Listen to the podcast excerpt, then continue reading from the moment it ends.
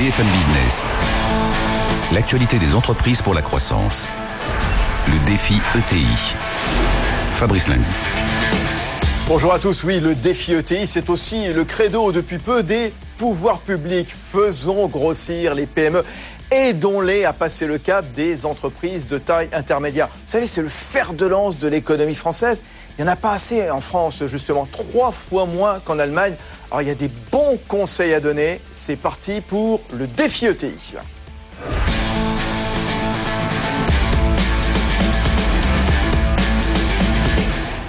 Oui, des ETI qui ont de très nombreux atouts, actionnariat familial, action à l'international, ancrage local. On va vous parler de l'innovation. C'est une thématique qu'on va développer euh, tous les mois, l'innovation avec nos amis du métier, le mouvement des entreprises de taille intermédiaire. Et pour ça, dans un instant, eh bien, j'attends avec impatience Olivier Schiller, qui est le président de Septodon, le leader mondial des anesthésistes locaux, des anesthésiques euh, locaux. André Lossokrug, Pietri, fondateur du fonds d'investissement à capital. Et bien sûr, comme toutes les semaines, la Banque Palatine est au rendez-vous avec Pascal Tapissier. Bonjour Pascal. Bonjour Fabrice. Pascal Tapissier qui est le directeur de, du Grand Nord-Est de la Grand France. Est. Grand Est euh, de la France hein, pour la, la, Banque Palatine. Exactement. Voilà, alors l'innovation euh, pour les entreprises, les PME, les ETI, c'est vraiment une obligation. Il faut le rappeler, et c'est ce qu'on va rappeler dans un instant avec Olivier Schiller, avec André Lossoco-Pietri. Alors Fabrice, je crois que c'est plus qu'une obligation. L'innovation pour une entreprise, c'est vital aujourd'hui. L'innovation, c'est une garantie de garder un avantage concurrentiel. Ce sont des parts de marché que l'on va prendre sur la concurrence. Ce sont des marges que l'on va préserver, voire améliorer. C'est un chiffre d'affaires qui va se développer. En quelques mots, c'est la garantie de pérenniser l'entreprise dans un contexte, dans un environnement qui évolue de plus en plus vite. Mais est-ce que c'est facile d'innover, Pascal? Je ne sais pas si la question c'est facile ou difficile. Euh, pour moi, innover, ça ne s'improvise pas. Il y a une démarche qu'il faut construire. Cette démarche, à mon sens, elle naît déjà de l'impulsion du chef d'entreprise, qui va donner cette impulsion et qui va engager des, des, des moyens. Et puis cette démarche, elle se construit autour de deux axes. D'abord, une démarche en s'appuyant sur des partenaires externes. Nous avons la chance en France d'avoir de magnifiques universités, des grandes écoles, des centres de recherche. Il faut nouer des partenariats pour arriver à accélérer dans l'innovation. Et puis il y a également en interne, les collaborateurs de nos entreprises ont de formidables ressources et ils sont bien souvent porteurs de bonnes idées qu'il faut savoir attraper pour accélérer l'innovation. Ah oui, ça, on va vous donner les clés. On va leur donner les clés euh, dans un instant à tous les patrons de PME, d'ETI qui, qui nous regardent, qui nous écoutent dans ce défi ETI. Il y a une question fondamentale et qui vous intéresse directement, vous Pascal Tapissier, le directeur euh, Grand Est de Banque Palatine. C'est le financement de l'innovation. Ça coûte cher d'innover? Ça coûte cher, mais quand on revient aux, aux, aux fondamentaux, innover, c'est investir. Et investir, c'est bien le cœur de métier du banquier. Donc je crois que de ce point de vue-là, il n'y a pas d'état d'âme à avoir. Certes, il est plus facile de financer un centre d'usinage que des biens que de l'immatériel. Pour autant, je crois qu'il y a un vrai volontarisme de l'ensemble de des acteurs bancaires et notamment de la Banque Palatine pour accompagner nos ETI. Bon, restez avec nous, vous allez vous asseoir, retourner à votre place dans un instant. Donc Pascal Tapissier, responsable Grand Est de la Banque Palatine, qu'on va retrouver dans un instant avec André Lossocroup-Pietri et avec Olivier Schiller, donc je vous le disais, à la tête du leader mondial des anesthésiques locaux. Septodon, le portrait de Septodon signé Erwan Maurice. Ce n'est peut-être pas l'entreprise préférée des Français, des aiguilles, des seringues, des produits pas toujours bien odorants, et pourtant Septodon est bien une référence du savoir-faire français dans les anesthésiques. Et oui, c'est cette ETI du Val-de-Marne qui conçoit des produits et dispositifs médicaux pour les dentistes. Ce sont leurs produits qu'on vous injecte dans les gencives quand il faut vous soigner une dent malade. Créée au début des années 30 par Annie et Nestor Schiller, l'entreprise est désormais entre les mains de leur petit-fils Olivier. Une histoire de famille toujours bien présente à Saint-Maur-des-Fossés, à l'est de Paris, qui est aujourd'hui leader mondial de la pharmacie dentaire. 15 anesthésies se font chaque seconde dans le monde avec des produits Septodon. L'entreprise fabrique tous les ans un demi-milliard de cartouches d'anesthésiques et 200 millions d'aiguilles sur lesquelles elle n'arrête pas d'innover. Dernier produit en date, Septoject Evolution, une aiguille conçue comme un scalpel pour une pénétration plus douce sous la peau qui permet d'améliorer la précision de l'injection et de réduire la douleur.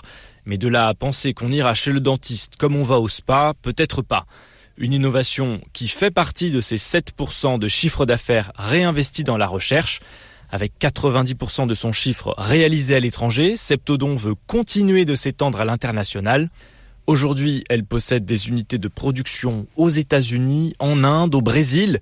À terme, justement, Septodon souhaite trouver sa croissance dans le médical non dentaire avec des médicaments sous forme de gel destinés au marché américain où Olivier Schiller y voit d'immenses perspectives. Oui, Olivier Schiller, c'est vrai, vos produits, a priori, bon, c'est pas forcément glamour. Il a, il a raison, Erwan, quelque part.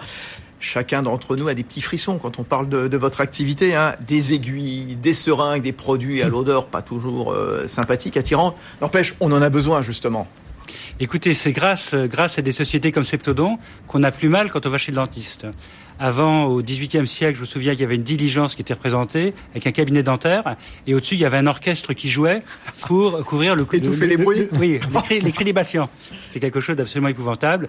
Aujourd'hui, euh, on a plus mal quand on va chez le dentiste, même si le premier frein pour un particulier, pour un patient, euh, quand il va chez le dentiste, la première inquiétude, c'est quand même la douleur. On va parler innovation dans un instant avec André Lossocco Pietri, euh, on va continuer avec Pascal Tapissier, mais quand on travaille sur la douleur, est-ce que ça pousse quelque part à être encore plus innovant, à chercher toujours davantage finalement pour amoindrir cette douleur? Absolument, c'est quelque chose qui est totalement, totalement indispensable. Euh, à titre d'exemple, quand vous allez chez le dentiste, quand vous sortez chez le dentiste, vous avez la, gencive ankylosée pendant plusieurs heures, hein, parce que l'anesthésique reste actif. Euh, c'est désagréable. Si vous avez des jeunes enfants, ils peuvent se, se, se, mordre, ou des patients plus âgés, ou des patients handicapés. Donc, par exemple, on a sorti un produit qui permet d'éliminer la douleur quand on sort du cabinet, une sorte de, de switch on-off. Hein, et grâce à ce produit-là, ça permet d'éliminer la douleur quand on sort du, du cabinet dentaire. C'est quoi switch on-off Eh ben, c'est justement on active l'anesthésique ouais. et grâce à une deuxième injection avec le nouveau produit que nous avons sorti, hein, ça Oui. permet d'éliminer l'anesthésie. ouais. euh, Erwan Maurice, il nous disait, euh, on ira chez le dentiste comme dans un spa à terme? Alors, je, je, je, je ne sais pas. Mais en tout cas, en tout cas, on n'aura plus la crainte d'y aller. Ouais, ouais, très bien. André Lossocco Pietri, vous avez entendu là tout de suite ce que nous disait Pascal Tapissier, l'importance de l'innovation. Rappelez-nous comment, euh, à chacun, euh, justement, il faut croire en l'innovation et comment la développer. Tous les patrons de PME, d'ETI qui vous écoutent, vous êtes venus nous donner des conseils dans ce défi ETI.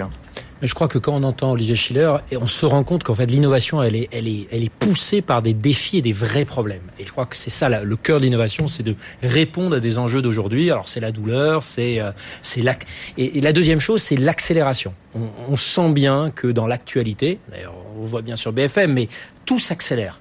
Euh, la technologie s'accélère, l'innovation s'accélère. Et il y a une raison à ça, c'est que les gens sont de plus en plus interconnectés, donc les, les idées s'échangent plus vite, on est de plus en plus nombreux sur cette terre, on est de plus en plus formés, et donc on sent cette accélération. Donc l'innovation à la fois, ça répond de plus en plus à des vrais sujets, Euh, il y a le côté défi, le côté challenge, et l'autre chose, c'est que bah, la concurrence, la mondialisation a fait qu'on a de plus en plus de gens, euh, et j'imagine qu'une société comme, comme celle qui vient de nous être présentée, bah, elle est confrontée à des concurrents allemands, chinois, et demain brésiliens, indiens, australiens. Donc la concurrence peut venir de partout. Donc il faut rester en permanence sur ses gardes. Et c'est ce que vous disiez donc dans une tribune dans les échos il y a une dizaine de jours. On était euh, mi-septembre. Hein, c'est que la société et le travail tels que nous les connaissons aujourd'hui sont en train de changer radicalement. On est dans une phase d'accélération de la technologie. Je vous, je vous cite hein, André Le Socro Pietri. Ce qui bouleverse l'ordre établi, il faut retrouver l'ambition de la rupture. Voilà le mot rupture.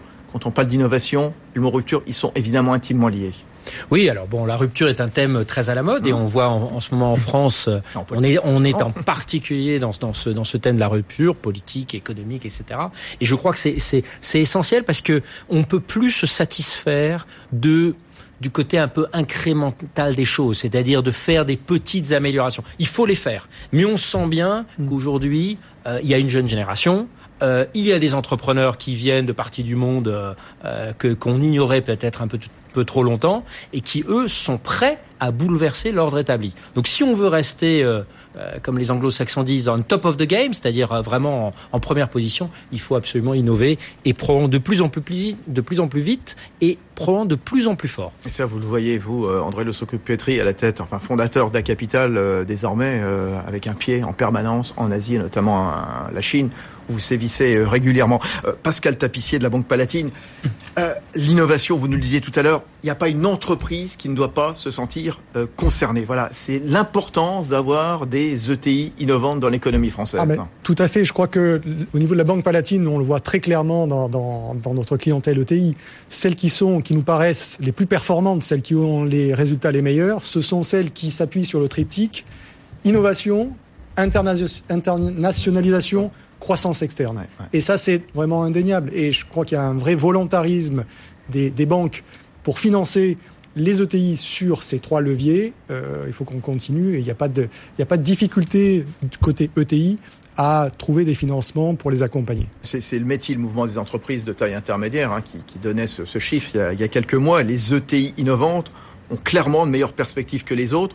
Et ce sont souvent les ETI qui sont les, les plus innovantes euh, qui réussissent. Hein. Elles réalisent plus du quart de la dépense privée de la R&D, 38% des investissements de l'ensemble des sociétés euh, françaises. L'innovation vecteur de progrès, vous le savez, Olivier Schiller à la tête de Septodon, c'est ce à quoi vous avez toujours cru. Toute la famille, hein, justement, euh, ce que disait Erwan Maurice, entreprise née il y a 80 ans à peu près, un petit peu plus. 85. 85 ans, vos grands-parents, puis vos parents, puis vous aujourd'hui. Oui, absolument. Et on peut trouver une certaine antinomie par rapport à une entreprise familiale qui est dans la même famille depuis euh, trois générations, et pour certaines beaucoup plus. C'est l'une des forces des ETI aussi, hein, l'actionnariat familial, le, côté patrimonial des entreprises. C'est absolument indispensable parce que les entreprises euh, familiales, quand vous avez une famille à la tête de l'entreprise, elle va investir sur les territoires où elle est implantée. Donc si on veut euh, réindustrialiser la France, hein, ce qui est un des objectifs du, gouvernement, il est absolument impératif de maintenir ces, ETI, ces ETI familiales. Mais ces ETI familiales, ensuite, il faut effectivement qu'elles innovent pour continuer à se développer. Et l'innovation, elle est dans tous les domaines. Elle est dans, dans, dans, les produits. Je vous ai cité un exemple, je pourrais en citer beaucoup d'autres. Oui, parce qu'elle n'est pas que techno, l'innovation. Hmm. Hein. Mais exactement, exactement. Elle est organisationnelle. À la tête de Septodon, donc le comité exécutif, il y a évidemment des Français, il y a des Américains, d'Amérique du Nord, il y a des Asiatiques. Donc on a vraiment au niveau euh, du, de, du comité exécutif de Septodon la planète entière qui est représentée. Et ça, c'est innovant pour une société de notre taille. Euh, ça donne aussi le fait d'être internationaux comme ça en termes d'organisation, beaucoup de euh, des atouts extrêmement importants. Par exemple, on avait, on est en train de mettre en place dans notre filiale du Tarn un système de gestion de la maintenance. Et eh ben, c'est quelqu'un du, du, du, Brésil, puisqu'on a une entreprise aussi au Brésil, qui va aller là-bas pour mettre en place ce logiciel, parce que c'est la personne la plus compétente aujourd'hui dans l'organisation disponible.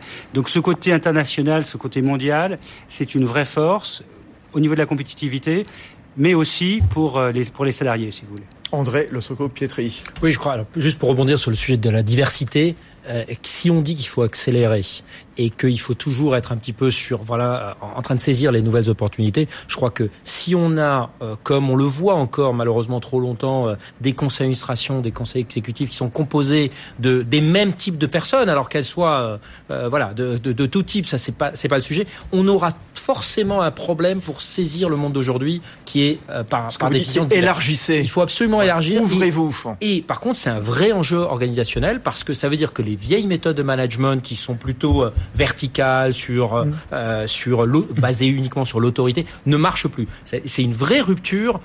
Dans, dans, donc, qui dit innovation techno est très souvent lié à l'innovation organisationnelle. Je voudrais juste faire un point qui, qui est bon là on est tous très très très emballés par le sujet d'innovation on a l'impression que les choses s'accélèrent mais l'autre sujet et je pense c'est lié au sujet des entreprises familiales c'est le savoir se donner du temps D'après moi, le vrai luxe aujourd'hui dans cette période où on sent une accélération, parfois beaucoup de gens et à juste titre ont un peu peur de cette accélération, le vrai luxe, c'est de se donner du temps. Et c'est ça ce que nos, entre guillemets, vieux pays européens doivent récupérer. Il faut arrêter dans la pression euh, du sondage, du truc. Il faut se dire, euh, on a les 5, 10 années devant nous pour développer des vrais produits radicalement nouveaux. Et, donc, c'est là où les entreprises familiales ont tout leur rôle à jouer parce qu'elles ont normalement plus que d'autres, elles n'ont pas cette espèce d'impératif du, résultat trimestriel qui pour moi est une, horreur absolue. La force donc des ETI également eh réside aussi dans cette euh, structure euh, familiale. On le répète depuis le début de l'année justement dans le cadre de ce défi ETI. Oui, euh, les, ressources humaines, c'est en effet, ça fait partie des recettes de, l'innovation. Pascal Tapissier, un management euh, qui permet de l'agilité, de l'initiative. de l'initiative aussi quand on parle d'innovation.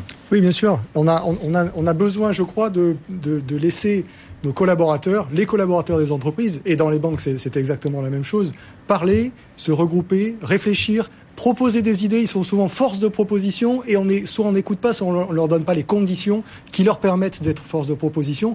Et là, il y a une énorme richesse à aller chercher qui est dans toutes les entreprises et qui coûte pas grand-chose en termes d'investissement pécunier. Et, quand on parle d'innovation, euh, on cherche à attirer des compétences, euh, retenir aussi des, des compétences. André Lossocopetri C'est vraiment la ressource de demain. C'est vraiment et d'aujourd'hui. Quitte à aller les chercher à l'étranger, comme c'est des euh, talents. Oui, et c'est toute la difficulté. et moi, il y, a une chose. Enfin, évidemment, on pourrait on pourrait parler de cette entre, de ces entreprises américaines type type SpaceX, mais de ces sociétés qui ont été toutes créées par Elon Musk. Ce qui est assez intéressant il y avait un, il y avait un mail d'Elon Musk il y a quelques quelques jours qui a fait beaucoup le, buzz, qui était où il incitait euh, tous les collaborateurs de l'entreprise à envoyer les messages au bon destinateur, même s'il s'agit de couper une, deux, trois lignes hiérarchiques. Alors évidemment, ça, ça va être un énorme bouleversement. Il va y avoir beaucoup de gens qui évidemment vont se sentir inquiétés par ça parce que ça va être de côté. Mais ça permet, c'est la condition sine qua non de cette agilité et d'éviter les délais. Parce que L'autre chose, alors je parlais du temps, il y a l'aspect de temps long, mais il y a aussi le fait que la bonne idée, mais trois mois trop tard, euh, et j'imagine qu'Olivier Schiller le sait très bien, ben, on va perdre une grande partie du marché. Un, parce qu'on sera en retard, et deux, parce que comme les cycles de produits se diminuent, ben, si un produit dure deux ans et qu'on perd six mois, ben, c'est un quart en même temps, vous, vous disiez tout à l'heure, André, euh, prenez votre temps quand même. Donc voilà, il va falloir concilier tout ça, quoi, la nécessité de faire vite et en même temps de se projeter sur l'avenir. C'est toute la difficulté. C'est-à-dire, il faut trouver des organisations où on donne, on donne l'initiative aux, collaborateurs, on leur donne le temps de réaliser des choses, et de l'autre côté, il faut être capable, tel un paquebot qui va vers une direction, bah, de pouvoir le, réorienter. Et ça, aujourd'hui, malheureusement, je crois que personne n'a encore trouvé la martingale. Euh, Olivier Schiller, Septodon, ce demi-milliard de cartouches d'anesthésie que vous sortez chaque année de vos usines, et notamment celle de Saint-Maur-des-Fossés, là, vous avez votre gros centre de R&D, l'un de vos gros centres de R&D, parce qu'il y en a évidemment ailleurs, aux États-Unis euh, notamment. Euh, cette innovation, comment est-ce qu'on la met en musique, euh, justement? Qu'avez-vous fait? Elle passe par quoi cette innovation? Qu'est-ce qu'elle recouvre? Alors justement, je, pour appuyer ce que disait André, effectivement, l'entreprise, elle, elle doit être agile. Et pour être agile, on ne peut pas fonctionner avec les structures hiérarchiques traditionnelles. Aujourd'hui, il faut travailler en mode projet prendre les bonnes compétences, ou qu'elles soient en Inde, euh, aux États-Unis, en France, et puis faire travailler les gens ensemble sur, euh, sur un projet, sur un projet précis, en dehors de toute hiérarchie. Hein. Et euh, donc c'est ça, je pense, une des recettes effectivement aujourd'hui du, du, du, succès, c'est l'agilité, c'est la rapidité, la rapidité de la rapidité d'exécution. Ah et voilà, au, au niveau des technologies, au niveau des technologies, il y a énormément de technologies qui, qui apparaissent. Il y a ce que l'impression 4D, par exemple. Euh, si vous connaissez l'impression 4D. Si. L'impression 4D, c'est comme l'impression 3D, sauf que euh, ce que vous imprimez, ce sont des cellules vivantes. Ah non, alors des cellules vivantes qui vont qui vont pousser. Hein. C'est de l'impression 3D avec le temps en plus. Alors ça sert à quoi, par hein. exemple Eh ben, Dans en votre fait, métier? on, on arrive aujourd'hui, on arrive aujourd'hui à recréer de la dent. Quand vous avez des caries profondes, quand une dent doit être dévitalisée parce qu'elle est euh, quasiment, euh, euh, elle, est perdue entre guillemets, eh ben aujourd'hui on arrive avec certains produits maintenant à régénérer de la dentine, hein, à garder la dent vivante et, donc à permettre la dent d'avoir une longévité extrêmement extrêmement grande parce que c'est qu'une dent dévitalisée, c'est une dent qui va être fragilisée. Donc il y a énormément de, technologies qui, qui existent aujourd'hui, qui sont utilisées d'ailleurs en dehors de notre domaine, et qu'on peut appliquer dans notre domaine pour faire des choses qui sont assez, assez fantastiques. Ça, vous travaillez, c'est votre dernière trouvaille, votre dernier bébé, c'est ça quoi, Absolument. On a des produits qui ont été lancés et d'autres produits en cours de développement. Et quand on parle d'innovation, euh, dites-nous, bah, par exemple, tiens, Olivier Schiller, toujours avec vous, Septodon, est-ce qu'il faut euh, s'entourer d'un réseau de start-up? Est-ce que vous investissez dans, dans des start-up? Alors oui, aujourd'hui, euh, une des recettes, effectivement, c'est ce qu'on appelle l'open innovation, c'est-à-dire euh, pas cantonner la recherche à nos propres laboratoires, mais travailler avec le CEA, travailler avec l'INSERM, avec les grands laboratoires, et également, ça c'est un des projets que nous avons, hein, c'est d'identifier des start-up dans lesquelles nous pouvons mettre des, graines, des sites, et, en espérant ensuite que parmi l'objectif, c'est pas de faire de la plus-value, mais c'est vraiment d'être présent sur des technologies euh, prometteuses et de pouvoir récupérer ces technologies pour en faire les, produits de demain. Ouais, euh, André Le Socro-Petri, euh, Pascal Tapissier de la Banque Palatine. On revient sur le sujet des talents. Aujourd'hui, grand, le grand défi pour les grands groupes, c'est que aujourd'hui les grands groupes, par définition, même les plus innovants, ont beaucoup de mal à adapter leurs organisations à ce mode agile, projet, etc. Et donc les talents le sentent, le voient bien, et on voit aujourd'hui que parmi les diplômés de grandes écoles, par exemple, pour ne citer que, euh, eh bien, il y a, euh, on a complètement changé. La grande majorité aujourd'hui euh, vont plutôt dans des startups ou dans des ETI parce qu'ils sentent qu'ils s'épanouissent plus. La bonne nouvelle quand même, c'est que je crois qu'aussi le, le, mode de collaboration qui était un contrat de travail, et là aussi ça va être un peu anxiogène, euh, qui était de dire bon on va rester un certain temps. Je crois qu'il faut être beaucoup plus dans un mode où on se dit euh, on va euh, être sur un projet, donc on attire beaucoup plus facilement les gens parce qu'ils se sentent aussi moins liés, et on va aussi attirer des gens qui sont là sur un défi. Je reviens sur le sujet de temps, le fait de mettre l'organisation sous tension va attirer de manière positive parce qu'on se dit on a un défi, on va le régler. Et, je, je, fais le pari aussi que j'espère qu'on va que toute la, la, recherche française qui est, composée de talents incroyables, eh bien elle a pas assez pour moi, euh, vécu sous cette pression tant parce que on s'est toujours dit on avait on avait euh, uniquement autant. Il faut revenir à cet aspect euh, défi, challenge, et, c'est comme ça qu'on attirera à retirer aussi chez nous les, les, bons. Pascal, Pascal Tapissier. oui, un, un, autre exemple en matière d'innovation au niveau de la Banque Palatine, on a comme tous les établissements, financiers, on est soumis à des contraintes réglementaires qui sont de plus en plus fortes. On a notamment des contraintes réglementaires qui s'appellent, avec un acronyme un peu bizarre, euh, MIF 2, IDD, PRIPS, qui visent à donner plus de transparence, plus de, euh, vision et de mieux conseiller les clients. Au niveau de la banque, on avait deux, possibilités. C'est soit subir cette contrainte réglementaire qui nous arrive, soit en profiter pour faire un saut technologique. Mais pour faire ce saut technologique, nous n'avions pas la capacité en interne. Donc on est allé chercher une start-up, une société qui a la capacité à nous, à nous accompagner. Et l'objectif, c'est de mettre en place un outil qui demain nous permettra d'être plus performants, de délivrer un conseil encore plus professionnel à nos clients. Et puis, à côté de ça, pour nos collaborateurs, d'améliorer l'efficacité opérationnelle. Donc c'est la rentabilité qu'on va gagner. Qu'un garder la main, justement, euh, Pascal Tapissier. Le financement de l'innovation, euh, combien ça coûte euh, d'innover? Combien est-ce qu'il faut investir euh, chaque année?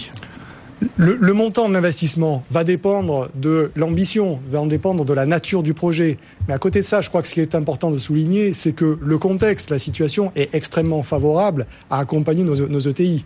vous avez une situation financière et une trésorerie des entreprises qui s'est largement améliorée.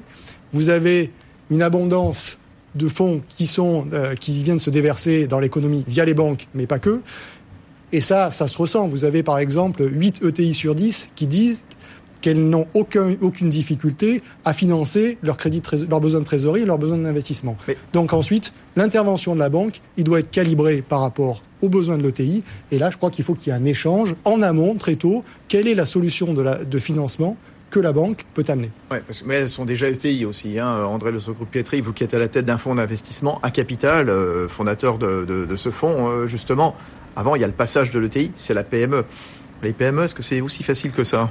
Alors, ce qui est vrai, et là je rejoins complètement euh, Monsieur, c'est que euh, aujourd'hui l'argent à disposition c'est le bon moment est, absolument mmh. colossal. Pour une bonne raison, c'est que les investissements traditionnels euh, en obligations, en SICAV, etc. aujourd'hui rapportent très très peu de choses. Donc l'investissement dans le non coté, l'investissement même dans les dans les sociétés technologiques est beaucoup plus abondant. Aujourd'hui, c'est plutôt les bons entrepreneurs qui choisissent leurs investisseurs plutôt que l'inverse. Ensuite, il y a toujours cette phase extrêmement compliquée où on passe du domaine. Aujourd'hui, trouver du financement, alors je ne veux pas généraliser, mais trouver du, financement pour des bonnes idées, un peu au, tout début, on a beaucoup de gens qui s'y intéressent, des gens qui réinvestissent leur fortune.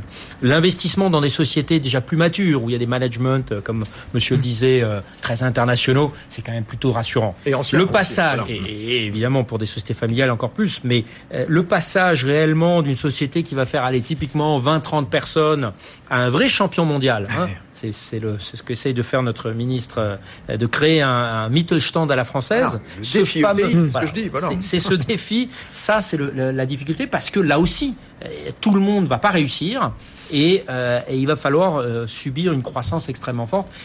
La bonne idée est souvent assez facile à avoir. L'exécution, et on revient au sujet du temps, c'est ça la clé et savoir si quelqu'un va être capable de bien exécuter, bien gérer son cash, savoir prendre des risques, euh, fixer les bonnes priorités, recruter les bonnes personnes. Bon courage. Olivier Schiller à la tête de Septodon, euh, Septodon, membre du METI, le mouvement des entreprises de taille intermédiaire. Combien vous dépensez, combien vous consacrez donc à la recherche et développement chez vous alors nous dépensons 7% chaque année de notre chiffre d'affaires en, en R&D. On est largement au-dessus de la moyenne, hein, André Le Socro Pietri, 7%. Oui, ben, ça se rapproche de ce qui est considéré comme le maximum dans l'industrie, qui est la pharma, mais on est plutôt dans des sociétés industrielles à 2-3%. Oui. C'est ça, c'est le bon quota quand on est une PME, une ETI, justement. Oui. Euh... C'est nécessaire et d'où l'importance pour les ETI d'être industriel, d'être mondial, d'être mondial. C'est parce que les coûts de R&D sont tellement importants. Si vous voulez que si vous n'êtes pas mondial et si vous n'avez pas la capacité de vendre dans l'ensemble des, pays de la planète euh, vos produits, euh, vous ne pourrez pas avoir de, de, de, payback sur votre sur vos coûts de R&D. Donc le côté international est absolument euh, absolument déterminant. L'innovation, c'est l'arme anti-chômage, l'arme anti-désindustrialisation. Un mot chacun, Pascal Tapissier. Tout à fait. Je l'ai dit dès le début, c'est la garantie de pérenniser une entreprise et de la développer. Et à terme, bien entendu, c'est de l'emploi. On doit tendre vers le Mittelstand allemand oui, alors je crois qu'il doit y avoir une solution de Mittelstand à la française parce qu'on ne va pas recréer. La grande caractéristique des Allemands, on l'oublie souvent, c'est aussi que c'est un pays extrêmement décentralisé. Donc on peut avoir des gens un petit peu partout, ce qui crée un tissu. Je crois qu'on aura quelque chose de différent. Par contre, ce qu'il faut, c'est il faut euh, forcer sur les startups. Ça a été plutôt bien réussi avec la French Tech, etc. dans les dernières années. Maintenant, ce que j'aimerais bien voir, c'est pas juste des milliers de sociétés de 5 personnes. Ce qu'il faut, c'est qu'on ait des centaines de sociétés de 500 000 personnes qui auront ce scale, cette échelle pour amortir de, des frais de, de recherche-développement ouais. qui, qui, seront toujours meilleurs. Donc Comme ça, la, le bon cercle le, vertueux. Comme Septodon, 1500 salariés, chiffre d'affaires de plus de 270 millions d'euros. Oui. 270 millions d'euros, voilà. Oui, non, les, les, récentes mesures gouvernementales euh, vont vraiment permettre de pérenniser euh, le caractère familial des, des, des ETI hein, et donc de et vont favoriser euh, l'industrialisation du, du pays. Euh, c'est excellent. Il reste quelques mesures sans doute à, à mettre en œuvre pour vraiment permettre de mieux produire en France. On compte sur le métier pour pousser justement eh bien, ces, ces bonnes idées. Voilà, c'est fini pour ce défi ETI. Merci à Pascal Tapissier, le directeur de la région Paris-Est de la Banque Palatine, André Le Socrou Pietri, donc fondateur de son fonds d'investissement à capital, en, euh, Olivier Schiller, Olivier Schiller, président de Septodon, le leader mondial des anesthésiques locaux. Il est membre du métier. La semaine prochaine, on se retrouvera évidemment sur BFM Business, à la télé, à la radio. Vous aurez la parole, vous patrons de PME, d'ETI, vous nous poserez des questions et on essaiera de vous répondre. Rendez-vous la semaine prochaine. BFM Business, le défi ETI, l'actualité des entreprises pour la croissance.